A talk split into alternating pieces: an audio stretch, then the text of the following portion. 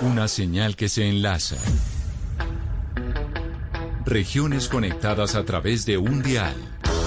A partir de este momento, Oscar Montes, Ana Cristina Restrepo, Hugo Mario Palomar, Valeria Santos, Gonzalo Lázari, Rodrigo Pombo y Camila Zuluaga analizan y debaten el tema del día. El tema del día. Colombia está al aire. Son las 12 del día, 15 minutos. Seguimos en Mañanas Blue cuando Colombia está al aire y vamos a hablar de nuestro tema del día, el tema central que creo que también es el tema en Colombia y tiene que ver con algo que nos contaba Ana Cristina Restrepo desde la semana pasada y es la preparación del auto de la Justicia Especial para la Paz en contra, o sea, la primera decisión que, toma la, que tomó la Justicia Especial para la Paz en contra del secretariado de las FARC por los casos de secuestro y desapariciones en el marco del conflicto armado en Colombia. De hecho, como lo escuchábamos en el resumen eh, de noticias, pues ya varios sectores políticos se han pronunciado. Incluso se pronunció también el secretariado en una declaración eh, pues muy sentida y hablando precisamente de, pedir perdón y de, y de aceptar eh, lo, que, lo que viene de parte de la Justicia Especial para la Paz. Hoy Ana Cristina, la rueda de prensa que presentó la JEP fue a las nueve de la mañana. Sí, Camila, hoy a las nueve de la mañana eh, fue la rueda de prensa, la abrió el magistrado Eduardo Cifuentes, él eh, a su vez dio algunas explicaciones, por ejemplo, del cambio de nombre de, del caso de secuestro que se cambiaba mm, por toma de rehenes y privaciones graves de la libertad, y tanto él como la magistrada relatora, que es la doctora Julieta Lemetre, ambos dijeron pues que, que esto responde a un máximo reproche a lo que se encontró por este auto, porque el contenido del auto, Camila, es fuertísimo, es un auto de más de 300 páginas, donde como hemos comentado durante la última semana, eh, en estos micrófonos, pues se habla no solamente eh, pues de cifras de, víctimas, de, personas que, que, fueron eh, víctimas de de estos crímenes, sino de los crímenes transversales al secuestro, porque no era el secuestro solo, sino también eh, de las formas eh, de operación de las FARC y los lugares donde se dieron. Es un auto verdaderamente impresionante, Camila. Y quien estuvo también a la cabeza de ese auto durante más de dos años que ha venido, que, ha durado la investigación, es la magistrada Julieta Lemetre. Y creo que es la voz más autorizada también para hablar al respecto de esta noticia tan importante para el país, pero también para, tan importante para el proceso de paz. Por eso, magistrada Lemetre, mil gracias por estar eh, con nosotros hoy aquí en Mañanas Blue. Bienvenida. Eh, buenos días, Camila, Ana Cristina. Muchas gracias por oírme. Magistrada Lemetre, yo decía esto y nos lo contaba Ana Cristina, de hecho, pues ha durado la investigación más de dos años y medio. Y quiero preguntarle, antes de entrar en los detalles del auto y demás, sobre el proceso y la complejidad de, de este primer auto en contra del secretariado de las FARC. Sí, la, tarea que tiene la sala de contrastación. Entonces tenemos tres grandes fuentes de información. Por una parte, los informes que recibimos de la Fiscalía, que los informes vienen acompañados de documentos de soporte muy extensos y además refieren a expedientes que requieren consulta. El más extenso quizás son 56 tomos. Cada tomo tiene como 500 páginas que incluye documentos incautados a la, a la antigua guerrilla y el contenido de los computadores, de comunicaciones, eh, también eh, entrevistas a desmovilizados o a postulados de justicia y paz que eran de las FARC, eh, entrevistas del Grupo de Atención Humanitaria, o sea, es una gran cantidad de material que soporta a los informes, también los de la sociedad civil. Eso los analizamos y de ahí sacamos un cuestionario que le hicimos llegar a los excombatientes. Y hicimos 38 versiones individuales, cada una de horas, y ocho versiones colectivas en las cuales nombraban de 5 a 10 voceros que hablaban por grupos más grandes. En total, 257 guerrilleros participaron en esto. Toda esa información se la dimos, se la pasamos. A en ese momento tenemos 2.546 víctimas acreditadas y de estas 1.098 hicieron observaciones a las versiones. También las analizamos, las sistematizamos entonces contrastamos todo esto, eh, yo lo comparo, lo dije en la rueda de prensa, me parece que lo explica bien, es como uno de esos rompecabezas que tienen mil piecitas, que toca tener paciencia y se va armando hasta que se tiene un cuadro coherente de qué fue lo que sucedió, siempre teniendo como guía lo que es necesario establecer para establecer que se cometieron crímenes no amnistiables, básicamente crímenes de guerra y de lesa humanidad. Entonces ese fue el trabajo que refleja los pies de página. Eh, magistrada Lemetre, uno de los de los puntos pues que llama la atención es cómo este auto se le pasa eh, a las personas del, del secretariado, estas ocho personas y eh, siete personas, pues porque una falleció ayer. Em, se les pasa esto para hacer ese, ese contraste y que ellos digan acepto o no acepto. Y hay, en ese trabajo de contraste, ustedes encuentran cosas que, que uno ve en el auto y que son muy impresionantes, por ejemplo, lo del buen trato. En los estatutos de las FARC decía que se daba un buen trato a las personas cautivas, no obstante, cuando ustedes eh, entrevistan a las víctimas, encuentran otra realidad que encuentran ustedes en esa serie de toma de testimonios y cuando ustedes empiezan a revisar con los documentos que tienen de Fiscalía y estas otras organizaciones. Mire, efectivamente la Fiscalía nos, nos pasa los estatutos de las FARC y coincide con lo que dicen los, los comparecientes, el estatuto dice que se les debe dar un buen trato, pero cuando uno empieza a examinar qué sucedía realmente en la práctica, lo único que se controlaba era si los mataban o no. Ahí sí había un control sobre el asesinato pero lo que entendemos como un trato humano, un trato que respete la dignidad humana, eso no tiene ninguna directriz, interés ni control. Y ellos mismos han reconocido que es verdad lo que nos dicen las víctimas, que un gran número de personas de diferentes maneras, porque quedaban completamente a merced de la guardia y a merced del comandante de turno. Tenemos casos de torturas, tenemos maltratos crueles, inhumanos y degradantes, tenemos algunos casos de violencia sexual, eh, muchas humillaciones, vejámenes, gritos, eh, todo esto a manos de, las personas que efectivamente hacían la custodia de los secuestrados. Es, reiterativo, lo encontramos en los relatos de las personas que se acreditan y también lo encontramos en los relatos de personas que pusieron su denuncia ante la fiscalía y que se acumulan en un sistema que se llama el SIGIP, que es el de los postulados a justicia y paz, porque algunos ex-FARC se pues, desmovilizaron y se postularon a justicia y paz. Entonces, esto es reiterado que, que a las personas le cuentan a la justicia eh, lo que sufrieron, que es un sufrimiento adicional al del secuestro mismo. Así que ahí lo documentamos, es innegable.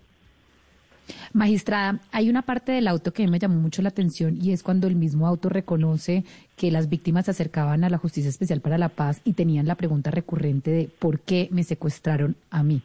Y que si bien el auto trata de dar una respuesta a por qué secuestraron a ciertas personas, pues ustedes no tenían en la Justicia Especial para la Paz y no tienen los recursos pues para responderle a cada víctima de las más de 2.400 que ustedes tienen acreditadas. ¿Cómo van a hacer ustedes cuando haya algunas víctimas que lean el auto y les reclamen por no verse identificadas en ese auto específicamente? Bueno, lo que le podemos dar cuenta y realmente nuestro mandato es del patrón. Y yo creo que encontramos muchas cosas o ponemos en claro cosas que sabían solo los especialistas sobre la manera como se seleccionaban las víctimas.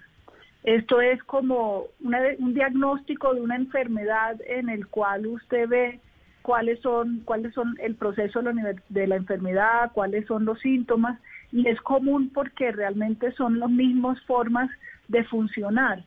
Entonces, eso yo creo que puede algunas darle alivio al leer, al leer lo que sucedía usualmente y decir, claro, exactamente esto fue lo que me sucedió a mí.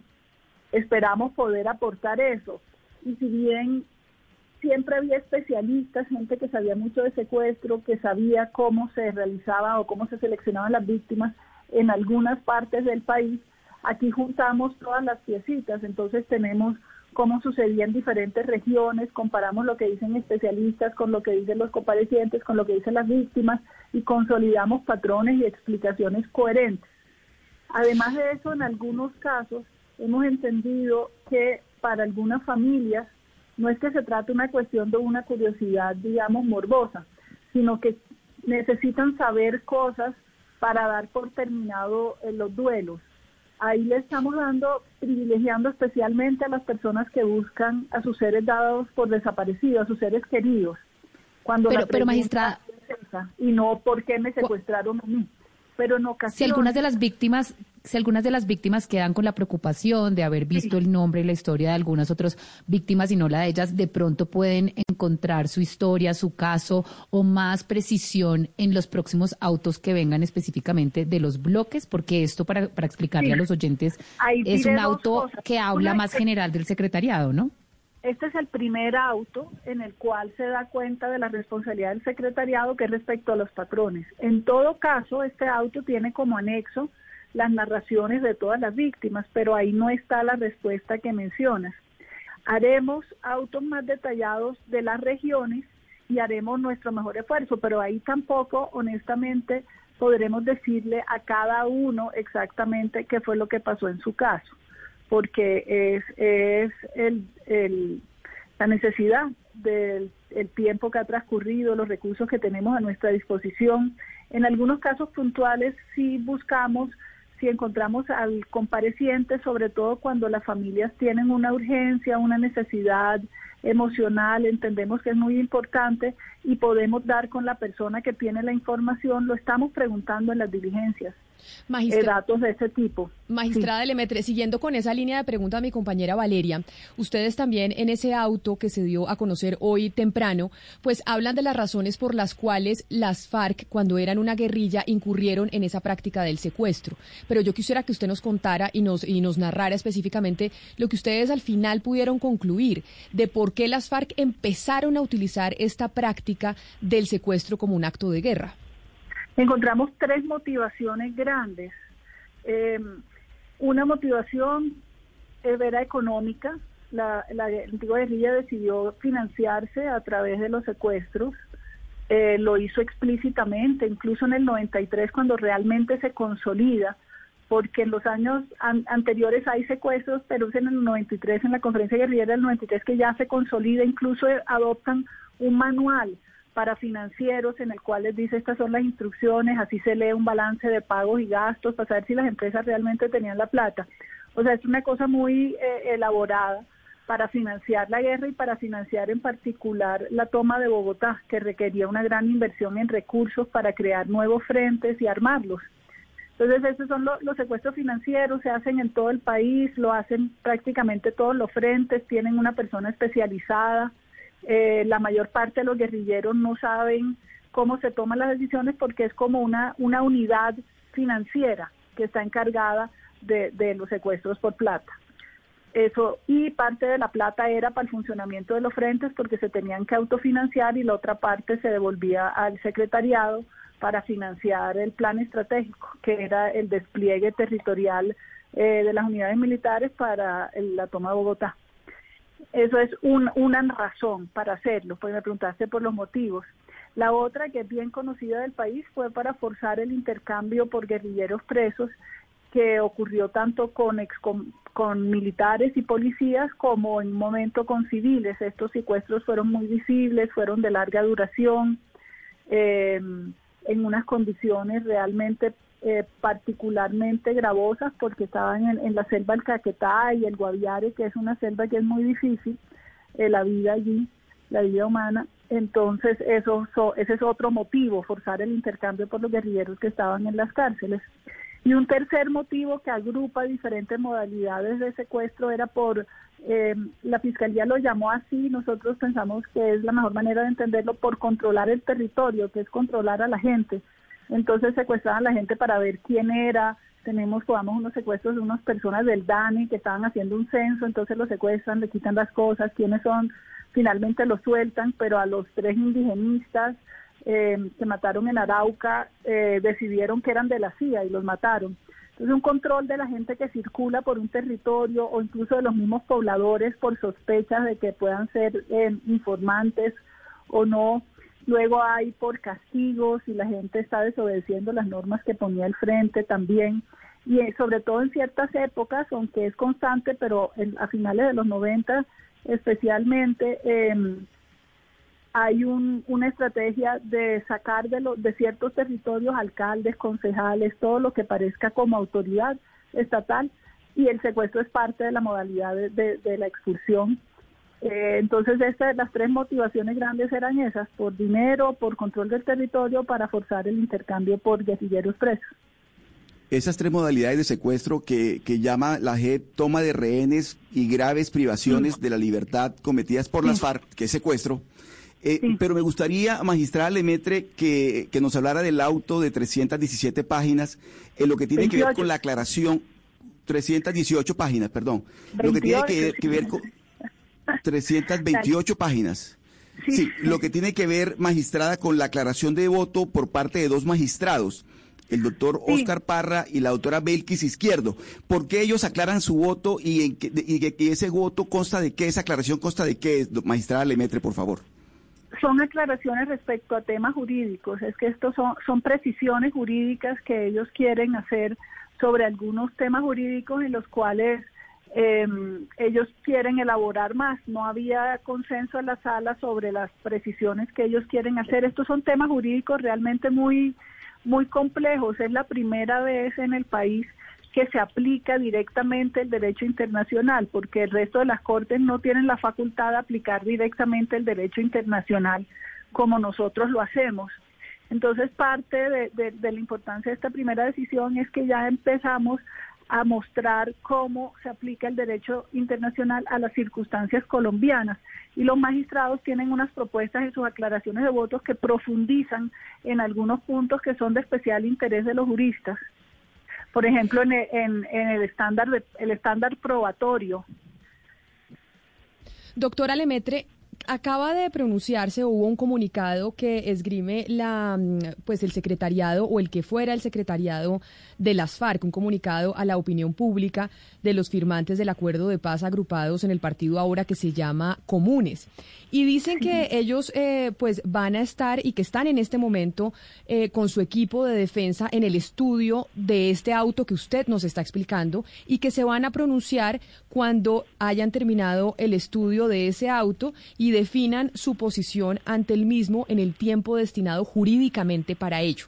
Y ahí entonces yo le pregunto, ¿qué es lo que qué es lo que sigue? Es decir, ustedes presentan el auto, como el, el proceso judicial es, ustedes presentan el auto que de este macrocaso sobre el secuestro. ¿Tiene el, el secretariado de las FARC, los involucrados, un tiempo para responderlo? Entonces, y ahí lo responde, ¿y qué sigue? Sí, ellos, muchos de los hechos, ellos ya lo reconocieron.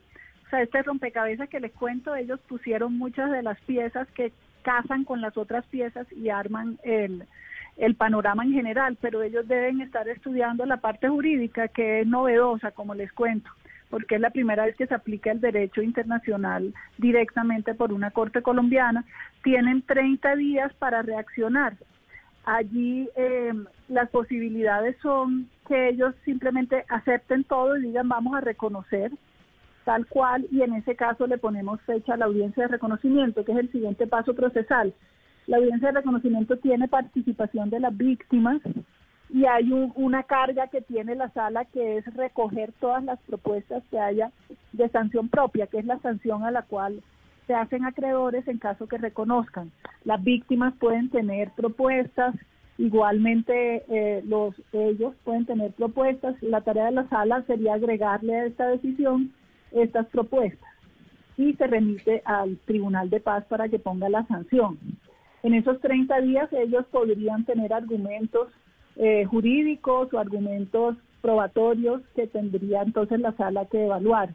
En el mismo sentido, las víctimas que se han acreditado y el Ministerio Público también tienen el mismo término de 30 días para hacer sus intervenciones. Una vez las tengamos, la sala evaluará el camino a seguir.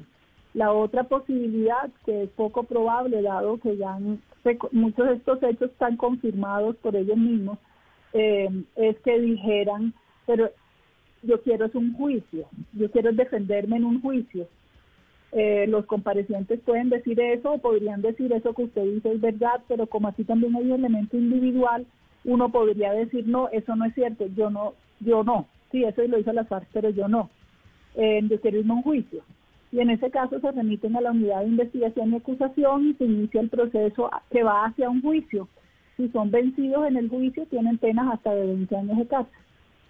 Eh, magistrada Lemetri, hay, hay algo pues muy importante y es eh, tratar de aprender un poco eh, a partir de este primer auto.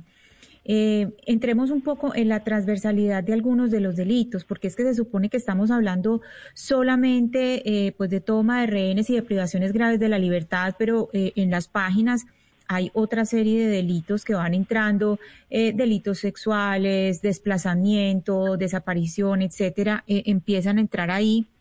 Y a la vez entramos en un punto donde nos, lo primero que nos dicen es cambiamos el nombre del macrocaso 01 y empezamos a hablar de dos términos que son los que son crímenes de guerra y los que son crímenes de lesa humanidad. Entonces, explíquenos un poquito eh, esas, esas distintas distinciones para que los, los oyentes y nosotros podamos empezar a, a, entender un poco mejor todo ese léxico y la diferencia entre cambiar los nombres y cuáles son crímenes de lesa humanidad y por qué y cuáles crímenes de guerra. Sí, mire, el derecho de la guerra en el derecho internacional es muy antiguo, pero es realmente en el siglo XX cuando este, estas normas de qué se puede y qué no se puede hacer en la guerra se empieza a materializar como unas prohibiciones que expresan un rechazo que ya no es el rechazo de un país o de un Estado, sino que es el rechazo de la humanidad entera y se consolidan en el derecho penal internacional, diciendo eh, no solamente la guerra tiene unas reglas de respeto de la humanidad, sino que hay casos en los cuales estos son crímenes, crímenes contra la humanidad, ¿sí? Eh, y desde finales del siglo XX tenemos este aparato normativo en el derecho internacional que es el que aplica la JEP. Entonces, la JEP nombra lo que sucedió en referencia a ese derecho internacional y en el derecho internacional se llama eh, el crimen de guerra de toma de rehenes, y se llama el crimen de lesa humanidad de privaciones graves de la libertad, lo que en el derecho doméstico se llama secuestro extorsivo, secuestro simple o toma de rehenes. Entonces, esa es el, eh, la referencia que hacemos es a, ese cuerpo normativo del derecho internacional que expresa el rechazo de la humanidad entera a estas prácticas y no las normas de un país determinado. Nosotros señalamos eh, la manera como se, se tipificó, o sea, se, se clasificó legalmente estos hechos en el derecho nacional, pero recurrimos al derecho penal internacional y por eso es el nombre del caso hace referencia a los crímenes en derecho penal internacional. No sé si te Crímenes, magistrada, que, que no son amnistiables, y eso creo que hay que dejarlo no claro. Son amnistiables, Pero mire, magistrada. El acuerdo final, que estos son los que no son amnistiables, los internacionales. Exacto. Eh, yo, yo, quería preguntarle sobre, sobre esos, eh, digamos, delitos transversales eh, de los que hablaban a Cristina. Ustedes hablan de homicidio, tortura, tratos inhumanos, degradantes, violencia sexual, desaparición forzada y desplazamiento forzado. Esto, digamos, en concurso con el delito pues de secuestro y los que usted nos mencionaba tipificados en el derecho internacional. Pero yo quiero preguntarle, una vez las FARC, el secretariado recibe este auto, todo el secretariado y todos los que están imputados en este auto tienen que responder por todos estos delitos, por tortura, por tratos inhumanos, degradantes, por violencia sexual, por desaparición forzada, por ser parte del secretariado o hay una eh, un elemento de individualidad en cada uno de ellos. Se lo pregunto, por ejemplo, porque es que hay una parte del auto donde hablan magistrada habla, por ejemplo, de que se cobraba por los cadáveres, de que algunos eh, habían violado eh, a mujeres, otros habían torturado. Todo esto se le indilga al secretariado de las FARC de una manera diferenciada, entonces diferenciada respecto a los crímenes. Las órdenes que ellos dieron no eran de torturar, violar y esas cosas. Eh, las órdenes que ellos dieron fue la de secuestrar y ahí va implícita la orden de asesinar, porque era parte de la cuestión. Si la gente no pagaba, pues mataban al, al secuestrado. Eh, y, y para asesinar tocaba pedir permiso, o sea, esto era parte de, la orden que se estaba dando y de lo que controlaban. Ahí nosotros, eh, la sala determina que ellos tienen autoría mediata. Lo que eso quiere decir es que por ellos cometen esos crímenes por intermedio de sus subalternos, que son, de algún, aunque siguen siendo responsables, son como el instrumento.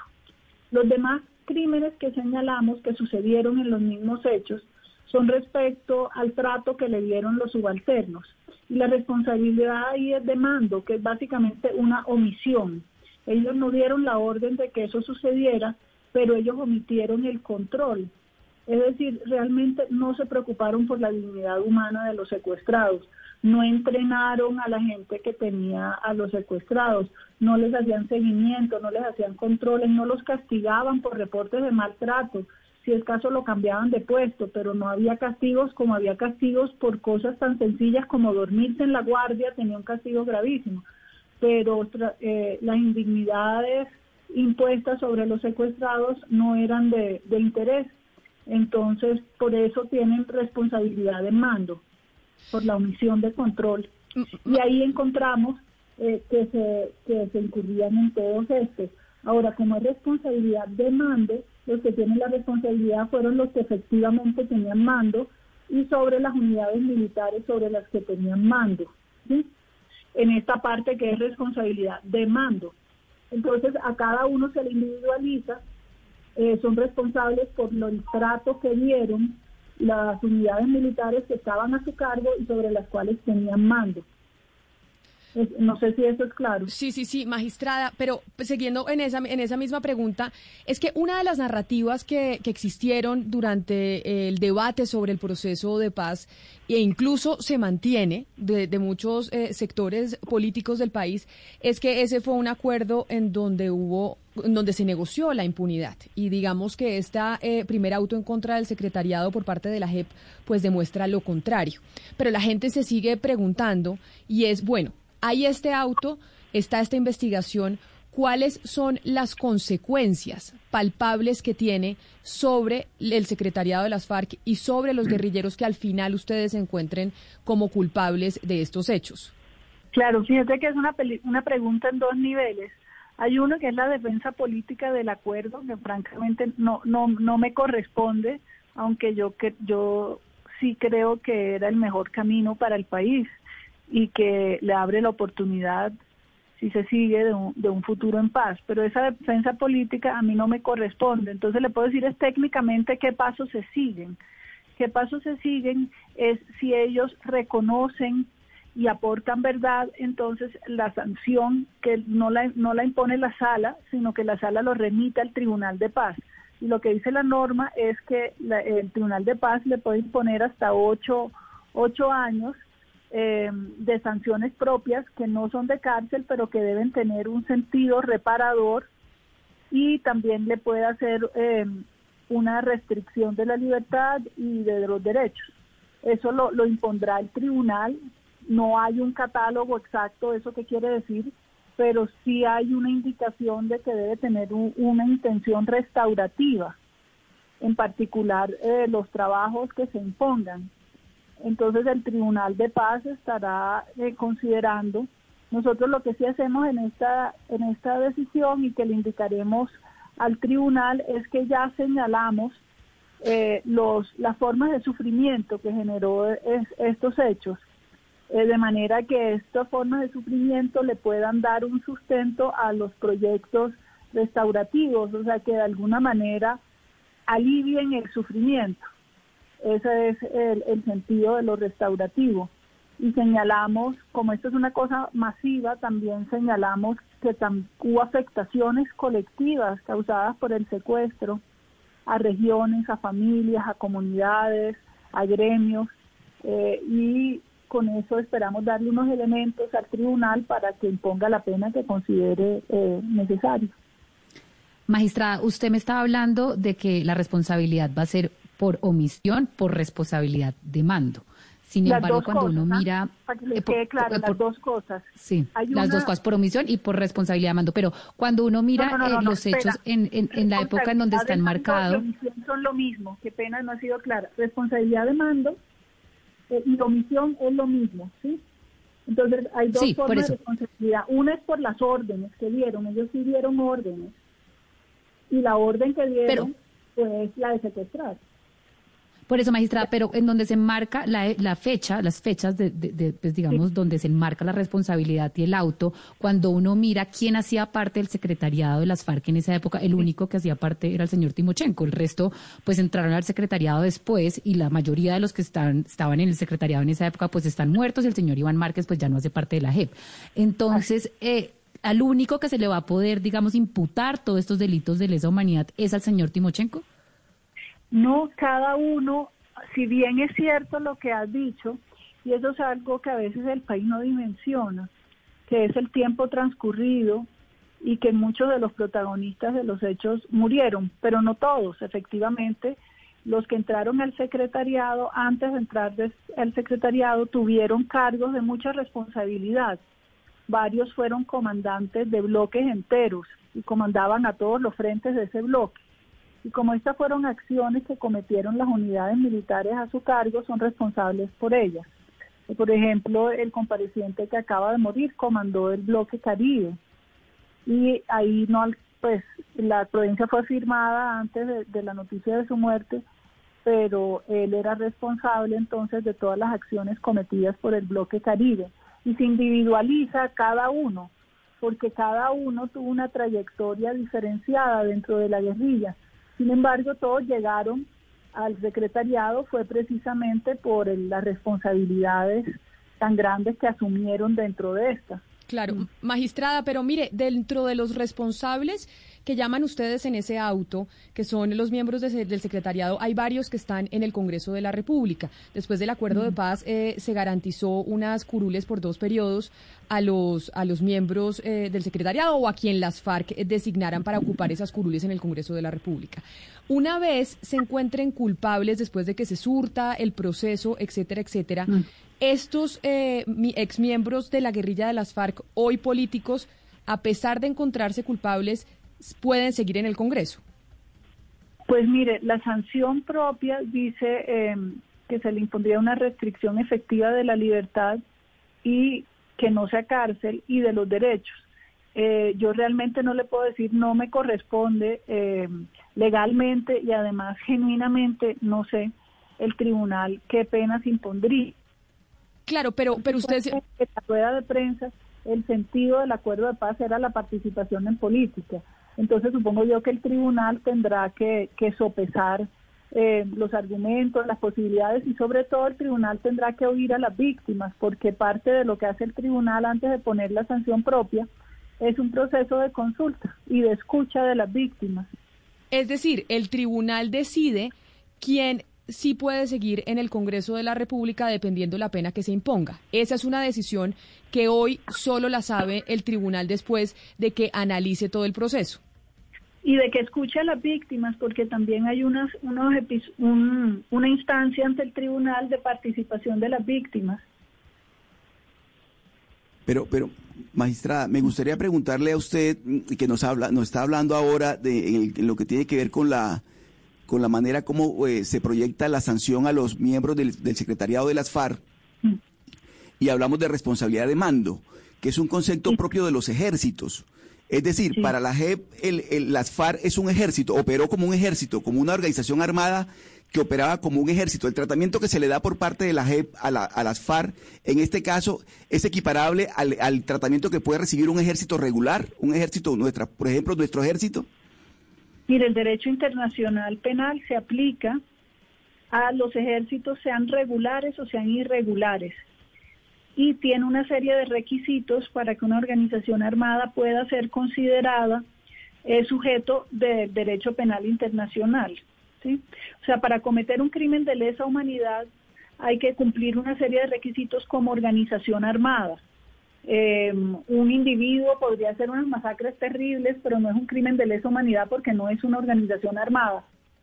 Parte del auto examinamos punto a punto lo que se, lo que debe tener entre estas una cadena de mando responsable, por ejemplo, o sea que efectivamente haya individuos que dan órdenes y esas órdenes subalternos y lo que verificó eh, la sala es que aplicando estos estándares del derecho internacional a lo que sabemos sobre la forma como funcionaba la organización guerrillera, tanto por lo que nos entregó la Fiscalía, en parte como les conté, son documentos incautados, eh, como lo que nos dijeron los comparecientes, en, reconocieron en extensas versiones voluntarias, es que efectivamente la antigua guerrilla cumplía con todos los lo, lo que pide el derecho internacional para decir que se trataba de una organización que capaz de ser sujeto de los crímenes internacionales. Entonces fíjense que esto no es una valoración política, esto es una valoración en derecho, es técnica y ahí punto a punto, ahí ustedes lo pueden ver. Eh, quizá en términos de responsabilidad lo más importante es que hay un mando responsable, pero luego hay elementos eh, muy específicos, como tiene que haber la posibilidad de comunicaciones, por ejemplo, de comunicaciones entre las diferentes unidades militares y nosotros examinamos con cuidado la frecuencia de las comunicaciones, el contenido de las comunicaciones, la materialidad, los radios que usaban, eh, la relación se hacía de manera diaria y luego entonces establecemos que efectivamente estos, estos elementos están dados. Magistrada Lemetre, entre las búsquedas eh, que tenía el proceso de paz estaba pues desmovilizar que se entregaran armas y también tener verdad, tener verdad sobre el conflicto. Y quisiera pensar, pensar un poco en, en lo que va a pasar con la verdad de ahora en adelante. ¿Por qué? Porque en este primer auto, eh, e, en este auto lo que hay es unas verdades brutales, unas verdades muy duras y que con, con base en lo que pase en un mes, eso puede estimular o podría disuadir a las personas que han participado en el proceso, en este caso a, estas eh, ocho personas que están eh, sometidas a, este proceso. Eh, ¿Ustedes no creen que, este auto tan duro puede arriesgar en cierta medida la entrega de verdad de cara al futuro? Pues mira, los hechos en sí mismos los han reconocido los comparecientes casi en su totalidad nosotros al armar el rompecabezas, o por lo menos de manera general, eh, que esta era la política, que estas eran las órdenes, que estas cosas sucedieron, la mayoría están reconocidos por alguno de ellos en cuanto a hechos. Entonces, eso, ellos ya han venido aportando la verdad y las diligencias que empezamos con los mandos medios, además han venido aportando detalles muy eh, duros de escuchar, eh, duros de saber, pero digamos que lo, duro no es saber qué pasó, sino que efectivamente haya pasado. Y el que efectivamente haya pasado lo saben las víctimas y lo saben los comparecientes, los mandos medios nos los están confirmando. Así fue, así fue la guerra. Entonces, eh, no lo sabía el país. Ellos ya han adelantado eso, lo que la sala les muestra es quizás todo junto y también la dimensión del sufrimiento, que es algo que las víctimas han pedido que se reconozca y ellos en manifestaciones por fuera de, la jurisdicción misma, manifestaciones públicas, eh, algunos ya han reconocido la, la intensidad del sufrimiento como un hecho, que también es parte de lo que se espera que reconozcan hay un, tema que es de especial importancia. adelante, magistrada, no, adelante, la escucho. No, que hay un tema de especial importancia en el tema de la verdad, de especial importancia eh, para la sala y, francamente para, para el despacho, que es la búsqueda de las personas dadas por desaparecidas. Ellos en las versiones han reportado esfuerzos en este sentido. Nosotros, si bien no podemos eh, dilucidar todo lo que pasó en cada, en cada hecho, ¿sí? a lo que sí le hemos dado un, un, privilegio en ese sentido es al esfuerzo por colaborar con conseguir la información que necesite la unidad de búsqueda para eh, o que podamos conseguir judicialmente, ellos tienen otros caminos para dar con el paradero o conocer la suerte de las personas eh, dadas por desaparecidas. Ya hemos hecho traslados en ese sentido a veces es de la ubicación del cuerpo, pero eso es una tarea, como les habrán explicado, materialmente muy, muy compleja, pero también ha sido información. ¿Qué pasó con cómo fue la muerte y cómo fue el desenlace del secuestro cuando la persona estaba dada por desaparecida? Nosotros entendemos que este es el dolor que más intenso, que no cesa y al cual estamos privilegiando en términos de verdad en hechos concretos. Magistrada, ante esa petición de las víctimas, cuando usted dice las víctimas han sido muy enfáticas en que se les reconozca el sufrimiento y el grado del sufrimiento. ¿Cómo, mm. se, ¿Cómo se hace ese reconocimiento? Es decir, ¿eso qué implica? Que haya eh, dentro de la, de la sala, cuando se vaya a fallar el caso, unas sanciones más altas. ¿Cómo eh, se traduce el reconocimiento del grado del sufrimiento de las víctimas? Bueno, eh, si ustedes ven, la decisión tiene una parte dedicada a esto, al grado de sufrimiento y lo que esto implicó. Eso es lo que hay que, reconocer. Eh,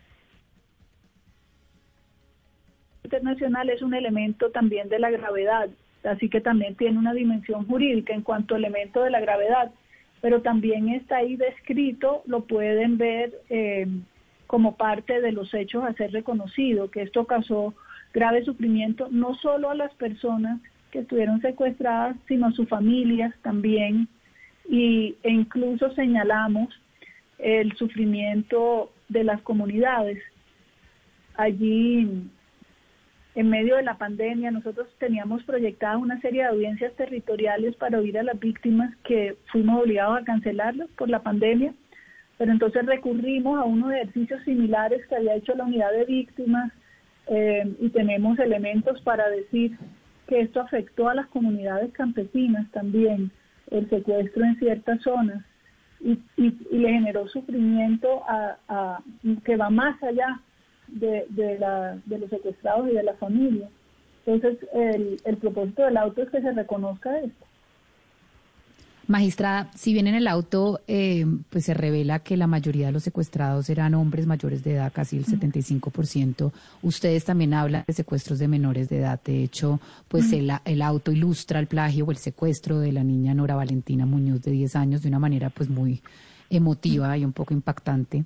Ustedes en este proceso, ¿cómo van a hacer para resarcir, restaurar a estos menores de edad, cuántos fueron, más o menos cómo estaba esta práctica magistrada y cómo se pretende darles un especial o especial atención en este proceso a los menores.